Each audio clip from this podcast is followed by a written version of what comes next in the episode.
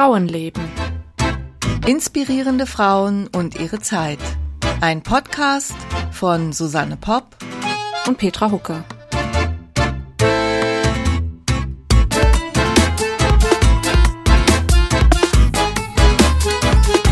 Guten Morgen, liebe Hallo, Susanne. guten Morgen, Petra, und ein gutes neues Jahr wünsche ich. Ja, das wünsche ich dir auch und allen unseren Zuhörern und Zuhörerinnen. Richtig, allen Zuhörerinnen und Zuhörern ein gutes neues Jahr. Ihr seid hoffentlich gut äh, reingekommen ins Jahr 2021, mit dem wir alle doch irgendwie so ein paar Hoffnungen verbinden, mhm. dass, dass so ziemlich alles besser werden möge. Ja, es war echt komisch hier an Silvester. Es war so still draußen. Man hat in der Ferne so ein paar Böller gehört, aber äh, bei uns in den Straßen überhaupt nichts. Ja, also hier wurde erstaunlich viel geböllert. Also äh, ich weiß auch nicht so genau, weil es wurde eindeutig weniger verkauft. Also da, wo an den üblichen Verkaufsstellen habe ich nichts gesehen. Also ich bin nicht so der Silvesterböller-Einkäufer. Ich von auch daher nicht, überhaupt nicht. habe ich auch nicht so drauf geachtet. Aber ähm, als dann, äh, also ne, um 12 Uhr tatsächlich überall rundum äh, war Feuerwerk. Hm. Und wir können das von hier eigentlich ganz schön sehen, weil wir ja den, den See ähm, überblicken. Oh ja, also wir, wir können andere Ufer sehen und ähm, ja, also die Leute, die waren recht begeistert dabei, muss man sagen. Hm. Hoffentlich haben sie Abstand gehalten. Und die arme Katze musste sich verstecken, weil der kann oh. das nämlich überhaupt nicht leiden. Also ja, der, der verkriecht sich dann immer im allerhintersten Eck. Äh, er geht besonders gerne in unser äh, Gäste-Badezimmer äh, oder Gästeklo und legt sich da unter die Toilette. Es hat halt keine Fenster und da fühlt er sich, da fühlt er sich dann geborgen. Ist ja nicht das einzige arme Tier zur Silvester. Nee, nee, also wir tun auch mal alle Hundebesitzer und überhaupt nicht nur die Hunde, also die Hunde, die Hunde. natürlich, aber auch die Hundebesitzer. Ich glaube, die wenigsten, die Haustiere haben, finden das gut. Ja. Na gut, ja, und jetzt beschäftigen wir uns, ne, wir, wir klingen vielleicht noch so ein bisschen, ne, wir brauchen, wir müssen uns noch so ein bisschen warm reden, ja, weil wir beschäftigen uns heute mit einer weiteren tollen Frau, nachdem ähm, nach der Marian von Nazareth Folge an äh, Weihnachten die übrigens super lief ja, oder läuft. Ja, äh, vielen, vielen Dank euch allen. Ja, doch. Also ne, äh, hat doch erstaunlich viele äh, Abrufe auch gekriegt und so. Vielleicht haben ja auch an Weihnachten mehr Leute Zeit, mal so sich einem Podcast zu widmen. Ich weiß es nicht. Oder zwischen den Jahren. Ja. ja. Äh, weil viele integrieren das ja auch in ihren Alltag, ne? Deswegen habe ich so für mich jetzt meine Theorien angestellt, wann die Leute Podcast hören auf dem Weg zur Arbeit oder so, der ja dann eher wegfällt in der Zeit. Wobei der fällt ja im Moment bei vielen sowieso weg, ne, mit Homeoffice und so. Eben, naja. Ja, schreibt uns doch mal, wann, wann hört ihr uns denn eigentlich? Oh ja, das ist eine gute Idee. Und ähm, wir würden uns natürlich auch immer weiterhin noch über Bewertungen auf iTunes freuen, über ein paar Sternchen. Ja, genau. Das ist eine, das ist eine super Sache. Es ist halt einfach so, dass das unsere Reichweite erhöht oder erhöhen kann. Vor allen Dingen, wenn die Bewertungen positiv sind. Davon gehe ich doch aus. Und äh, man muss ja schon zugeben, auch wenn das viel Spaß macht, hier das alles auch immer vorzubereiten, aufnehmen, schneiden und so weiter und so fort, auch wenn es viel Spaß macht, macht es auch noch mehr Spaß, wenn man weiß, dass sich das auch jemand anhört. Richtig. Und es macht halt auch viel Arbeit. Oh ja. Bei meiner heutigen Frau, ich äh, bin heute dran mit Vorstellen, ich stelle Alice Ball vor, Alice Augusta Ball. Da war es zwar etwas schwierig, zu ihr Informationen zu kriegen. Ich bin irgendwie, ich weiß nicht mal mehr wie, über sie gestolpert und ähm, habe dann ein paar Infos bei Wikipedia gefunden und es gibt ein Buch, in dem eine oder in dem ganz viele afroamerikanische Chemikerinnen vorgestellt werden. Und daraus habe ich meine Infos. Es ist eigentlich also wir hatten, glaube ich, am Anfang beide mal gesagt, wir wollen, wenn wir interessante Frauen finden, die ähm, also die uns interessieren, aber über die es nicht genug Infos gibt, dann machen wir da einen Blogartikel draus. Wir haben ja unsere Website mit einem Blog, aber irgendwie fand ich Alice Ball trotzdem so interessant, dass ich jetzt eine äh, Folge drüber machen wollte. Und ich habe jetzt ein bisschen Hintergrundinformationen zu dem Thema noch dazu genommen, mit dem sie sich beschäftigt hat. Also sie hat sich mit, sie war Chemikerin und hat sich mit der Heilung von Lepra beschäftigt. Und deswegen werde ich heute ein bisschen über Lepra erzählen.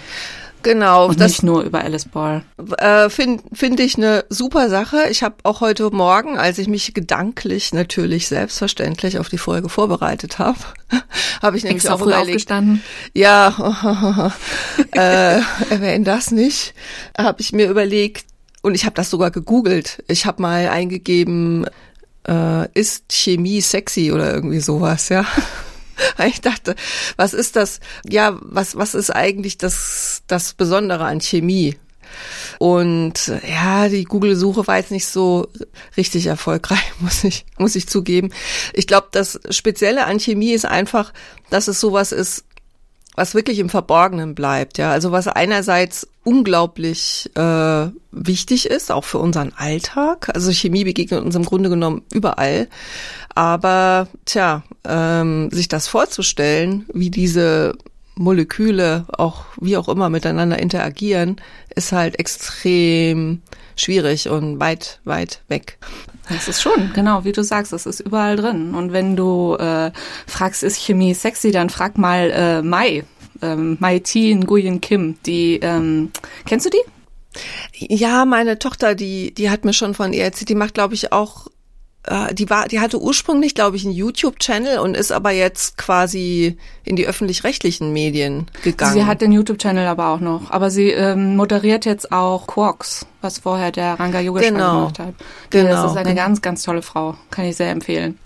Und ich wollte mir immer mal was mit, also ich habe die auch schon mal gesehen irgendwo in einem in irgendeiner Sendung oder so, aber ich wollte mich mal noch mal genauer damit befassen, ja, weil eigentlich finde ich Wissenschaftsvermittlung also ich gucke sehr, sehr gerne auch solche Sendungen, also sowas wie Quarks oder so und habe das nur so ein bisschen aus den Augen verloren, weil in der letzten Zeit immer so viel andere Dinge zum Recherchieren und so weiter äh, da waren. Ich mich doch so sehr mit dem 19. Jahrhundert befassen musste, mit Geschichte mich befassen musste, weil das ursprünglich auch nicht zu meinen Leidenschaften gehörte. Und äh, von daher Dann erzähle ich dir heute was. erzähl mir doch heute mal was. Also.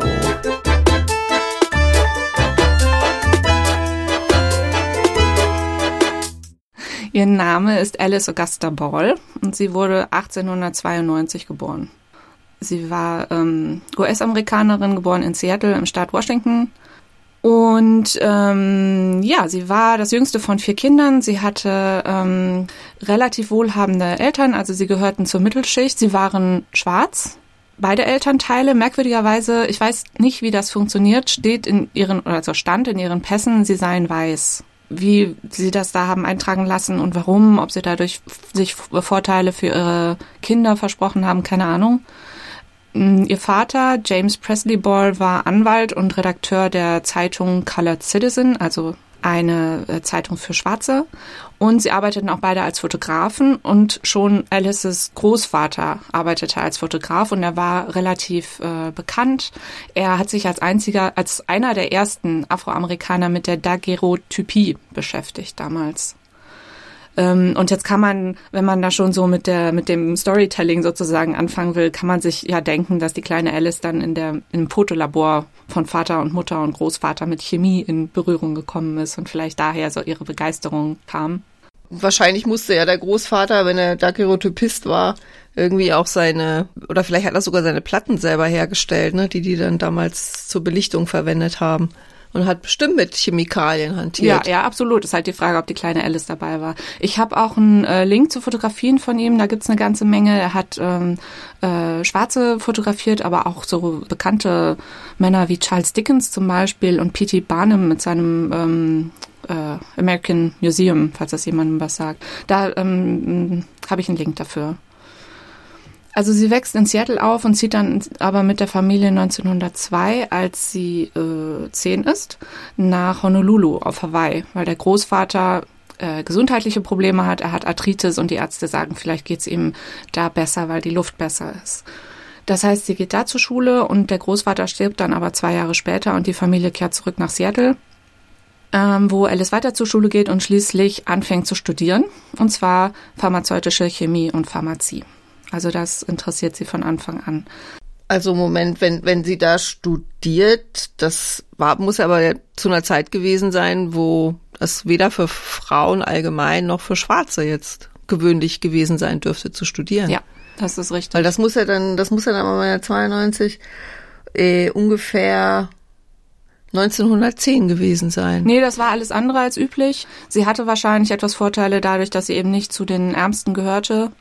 Aber eben als Schwarze und als Frau war es nicht normal und wahrscheinlich auch nicht leicht. Ich habe viele, viele Zahlen gefunden, die ich aber hier nicht auflisten will. Das äh, werde ich auch in den Artikel dann dazu schreiben. Also wie, wie viele Prozent waren Frauen, wie viele waren Schwarze und so weiter. Aber es waren, sie war eine Ausnahme.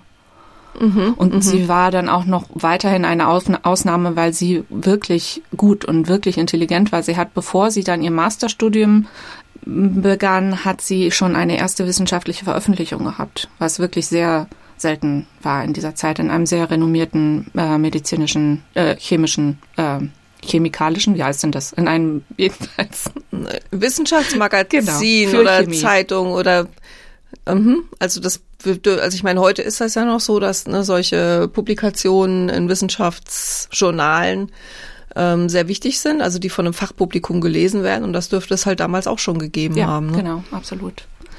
Ähm, und sie hält also schon, also mit, mit dem Bachelor hat die das schon nach gehabt. dem Bachelor, genau. Nach dem Bachelor, okay. Dann macht sie, nimmt sie ihr Masterstudium auf und zwar bekommt sie äh, zwei Stipendien angeboten, eins für äh, Berkeley in Kalifornien und eins für das College of Hawaii.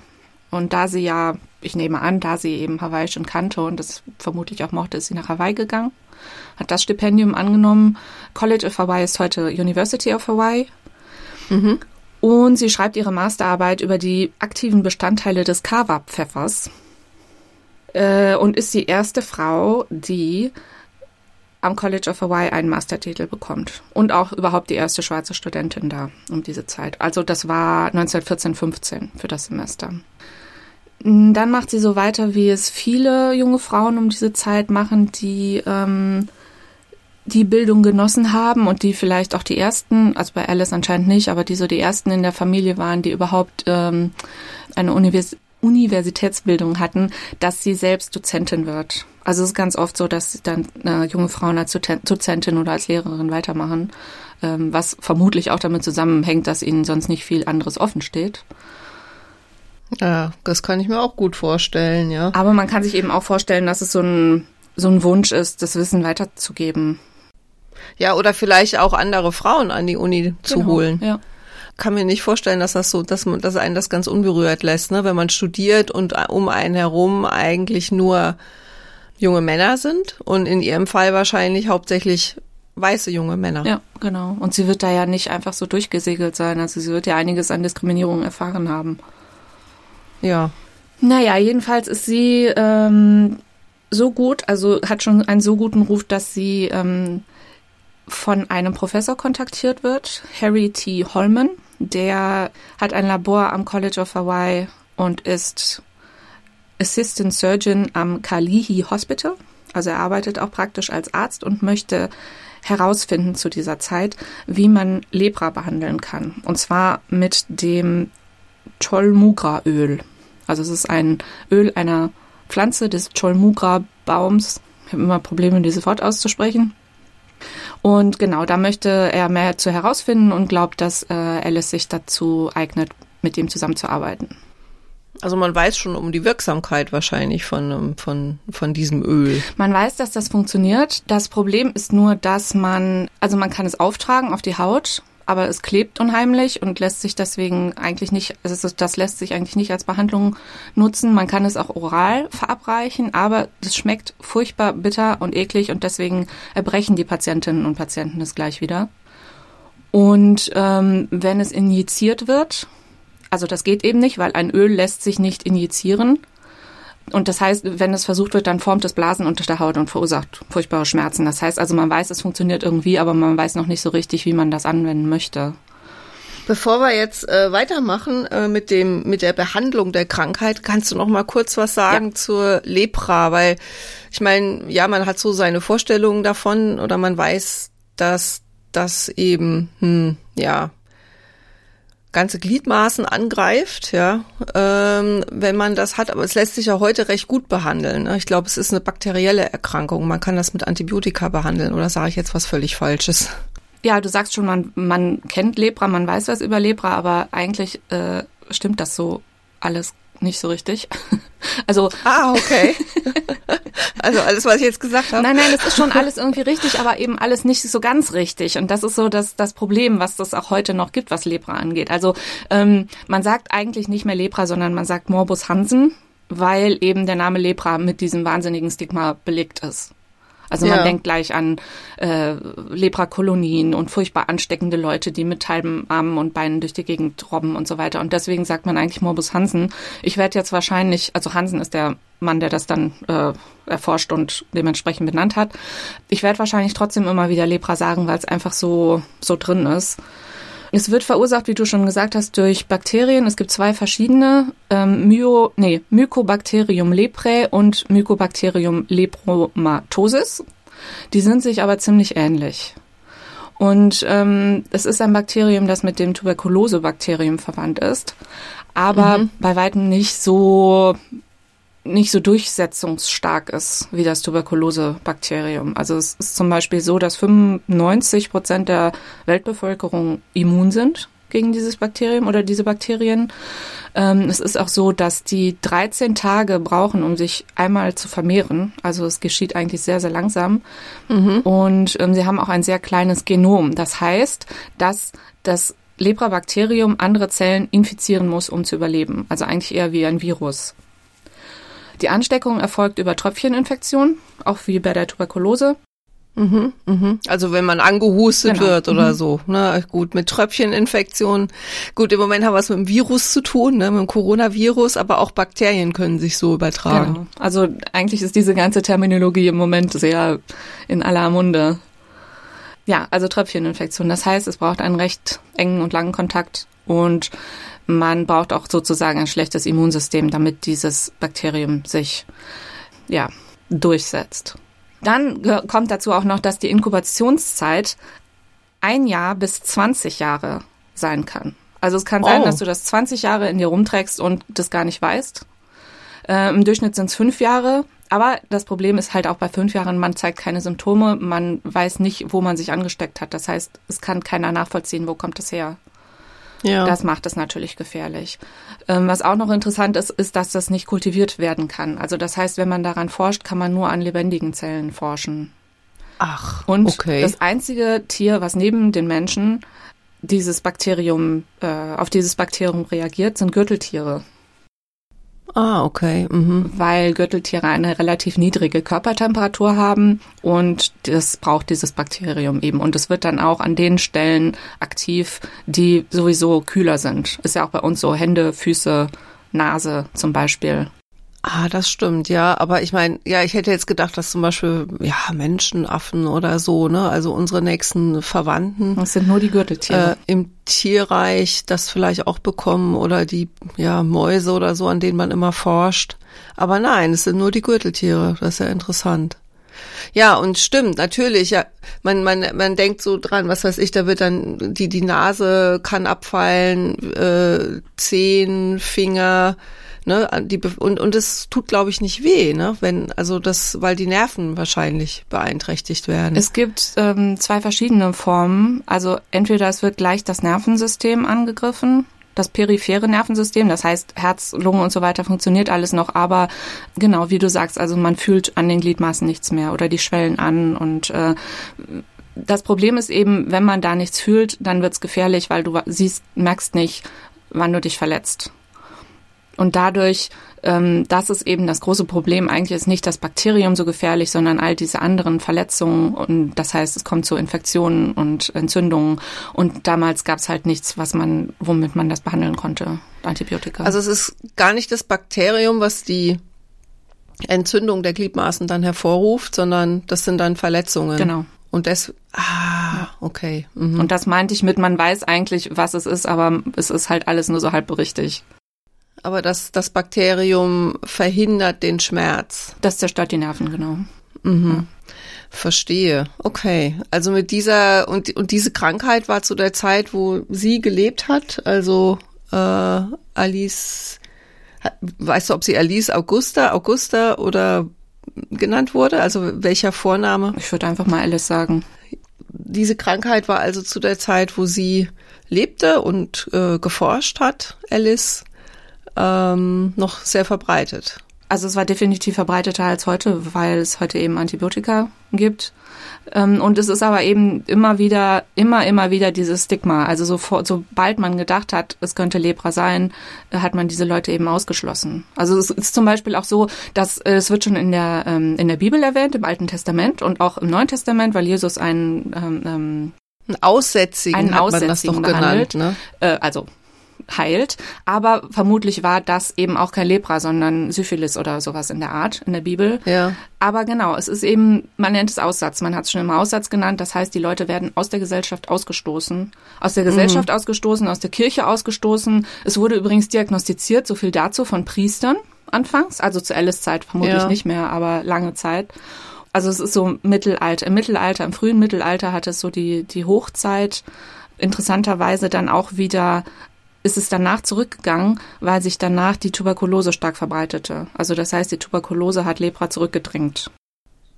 Und das gab es aber überall, also auf ja. allen Kontinenten. Mhm. Also in, ähm, nach Amerika wurde es mit den, mit den Europäern eingeschleppt. Vorher gab es das da wohl nicht. Und es, diese Krankheit zu haben, war eine kriminelle Tat. Also das heißt, Ach, dass man, also in den USA sogar bis 1969 ähm, das heißt, ab da konnte man dann eben nicht mehr gezwungen werden, in solche Kolonien weggesperrt zu werden. Und gerade auf Hawaii, ich nehme an, dass deswegen auch dieser Professor und eben Alice Boll auf Hawaii deswegen geforscht haben, gab es auf der Insel Molokai eine große Kolonie namens Kalaupapa wo die, Ver die Verhältnisse wahnsinnig schlecht waren. Es gab keine Medizin, weder gegen Lepra noch gegen eben solche äh, Folgekrankheiten. Es war alles voller Ungeziefer. Sie mussten sich selbst versorgen, die Leute dort, was aber natürlich immer schwieriger wurde, je, je kranker sie waren, wenn sie irgendwie die Hände nicht mehr richtig benutzen konnten. Wie sollten sie sich da richtig selbst versorgen? Und ähm, von allen Neuankömmlingen starben innerhalb der ersten fünf Jahre 46 Prozent. Mhm, mh. Und äh, also ich meine, ich finde das so schlimm, wenn ich das höre. Andererseits ist das heute mit, äh, mit den Flüchtlingen in, in ähm, an den europäischen Grenzen auch nicht viel anders, aber also es war wahnsinnig isoliert. Man musste, man wurde mit dem Boot angeliefert, aber nicht etwa an einen schönen Hafen, wo man ausstieg und dann in der Kolonie war, sondern man wurde aus dem Boot geworfen und man musste hinschwimmen. Okay. Und es war halt mhm. auch nicht irgendwie so ein schöner Sandstrand, sondern es waren Klippen und äh, hoher Wellengang und die armen Leute, ja, man kann sich denken, wie viele dann überhaupt noch angekommen sind.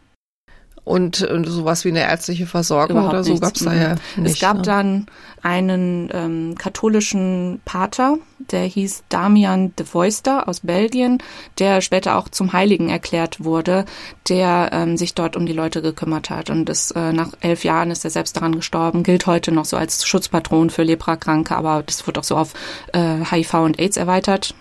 Und ich habe eine Zahl gefunden, 1890, also das war noch bevor Alice mit der, ähm, mit der Forschung anfing, da waren 1174 äh, Leute in dieser Kolonie. Und das war wohl so, das waren wohl so die meisten. Mhm, mhm. Okay. Okay, und das und das war ganz, oh, das habe ich wahrscheinlich nicht gut aufgepasst. Ganz am Anfang hast du das bestimmt gesagt. Das war also in der Nähe von Hawaii. Das äh, war auf Hawaii, auf einer der Hawaii-Inseln. Es war auf Hawaii. Mhm. Also auf einer, auf ein, genau, das ist eine Inselgruppe, besteht aus mehreren Inseln und das war also auf einer von diesen mhm, Inseln. Genau.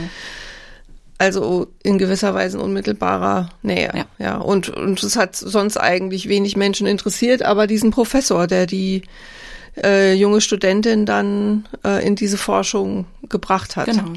Und ähm, wie gesagt, es war dieses äh, Cholmuka-Öl, mit dem man sich schon äh, beschäftigt hat. Dieser Baum, der sagt uns überhaupt nichts, den, also mir zumindest nicht, den gibt es auch nur in Indien und in Hawaii eben. Äh, er wird wohl in der chinesischen traditionellen Medizin auch eingesetzt, dieses Öl. Also vielleicht hat doch schon mal jemand davon gehört.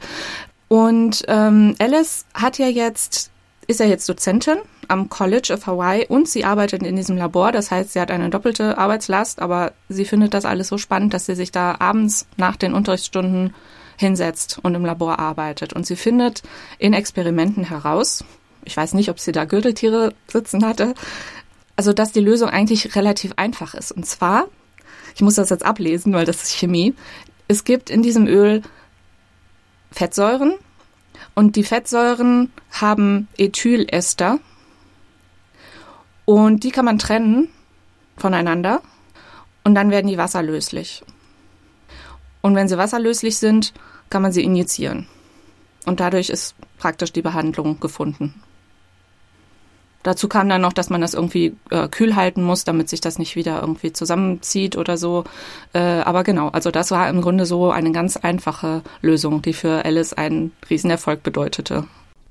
Ja, wenn sie so einfach gewesen, also so einfach kann sie ja nicht gewesen sein, ne? Sonst wäre jemand anders drauf gekommen, schon lange vorher oder so. Ja, es hört sich halt, finde ich, so einfach an. Man trennt einfach diese Ethylester im Öl und das war's. Also ich weiß ja, nicht, wie lange sie daran ist, gesessen hat und ob wirklich jemand anders genau. drauf hätte kommen können, aber äh, ja, das war jedenfalls ihre Lösung.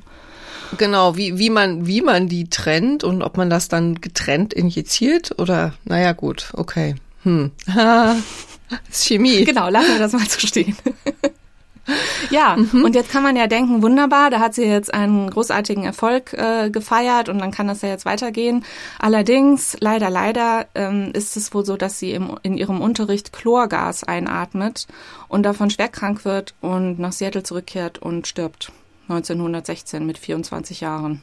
Ja, sie ist ganz, ganz jung gestorben, ja. ja. Man weiß nicht ganz, ob das stimmt mit dem Chlorgas. Auf der Sterbeurkunde steht wohl Tuberkulose, aber das scheint wohl jemand im Nachhinein geändert zu haben. Aber das ist so das, was man, was man findet.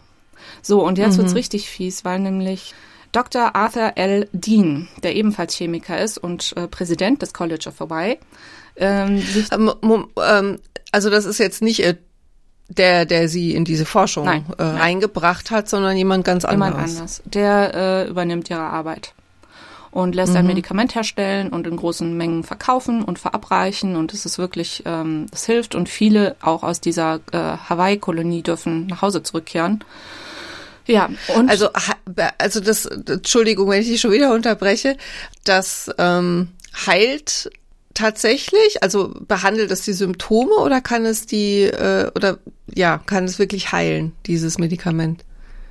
Das lassen wir auch mal so also stehen. Wenn, weil wenn, wenn sie, gut, wenn sie entlassen werden, dann geht man vielleicht auch davon aus, dass es eben nicht mehr, nicht ansteckend, mehr ansteckend ist. Ja, genau. Also es steht wirklich so da, sie wurden geheilt und durften nach Hause zurückkehren. Also es muss zumindest nicht mehr ansteckend gewesen sein. Ob es immer noch im Körper war, weiß ich nicht. Okay, also ja. Mhm. Nee, so, so, so, das, das können wir gerne so stehen lassen, dann glaube ich, habe ich es verstanden. Gut. Also jedenfalls dieser fiese Dr. Dean äh, erwähnt Alice überhaupt nicht. Er ähm, nennt seine seine Methode, also er nennt ihre Methode die Dean-Methode statt die Ball-Methode und ah, erwähnt sie überhaupt ja nicht. Super, ja. Ja.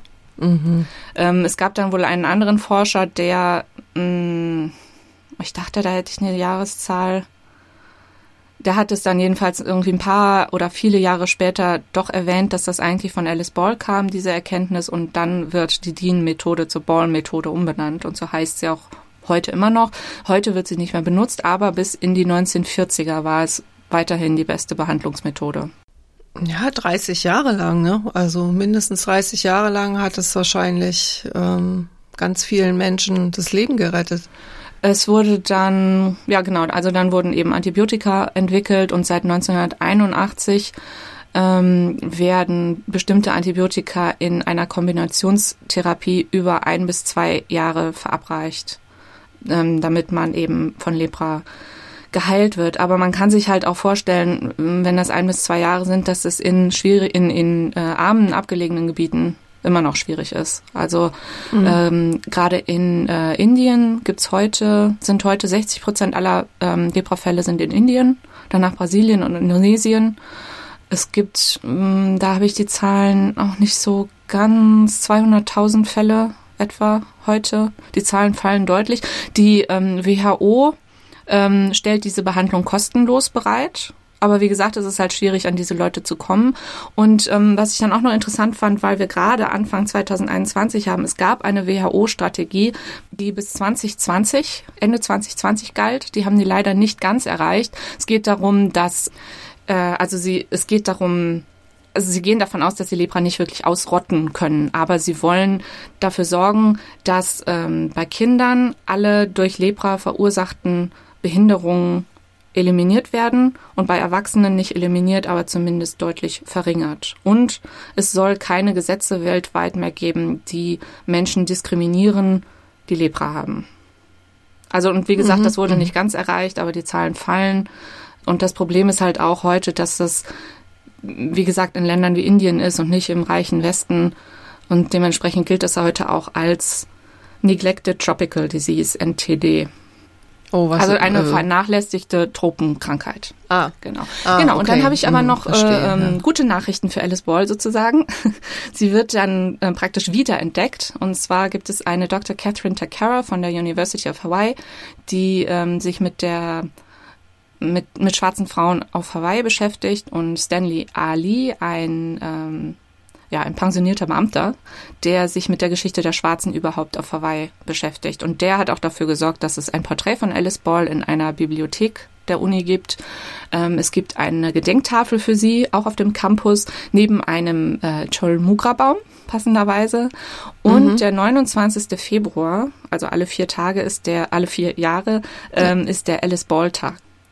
Ach ja, mhm. und 2007 bekam sie posthum die Regents Medal of Distinction der Universität. Und was auch noch sehr interessant ist, was ich leider, leider nicht gefunden habe, ist, dass im Februar 2020 ein Kurzfilm von Dagmawi Abebe namens The Ball Method auf einem ähm, Filmfestival gezeigt wurde. Ich habe einen Trailer gefunden, den ich verlinken werde ähm, aber leider nicht den ganzen Film im Internet. Und dann gibt es wohl auch noch, ähm, oder es ist in Arbeit eine Biografie durch einen Paul Wermajor, der auch an der Uni dort arbeitet und äh, wohl über sie forscht. Aber da habe ich leider auch noch nicht gefunden, dass es da Ergebnisse gibt.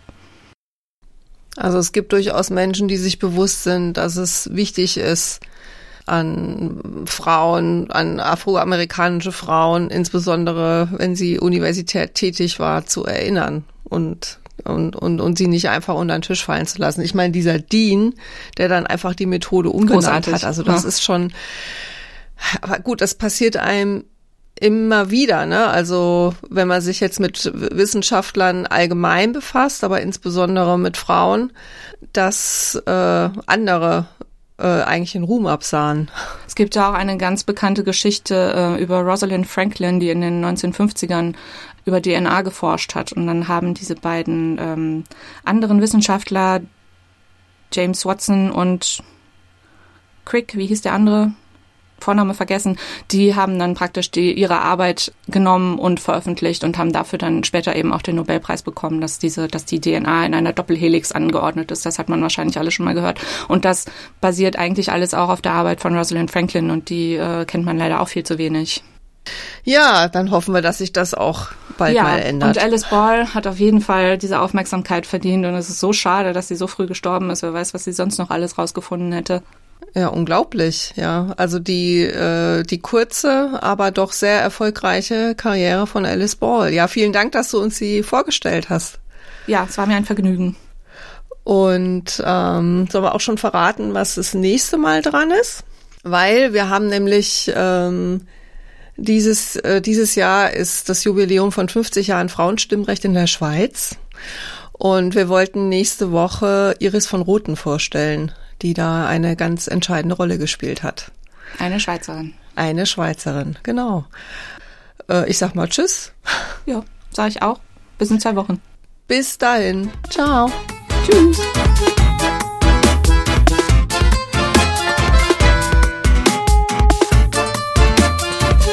Wenn euch die Folge gefallen hat, dann freuen wir uns sehr, wenn ihr unseren Podcast abonniert und vielleicht sogar positiv bewertet auf den einschlägigen Plattformen.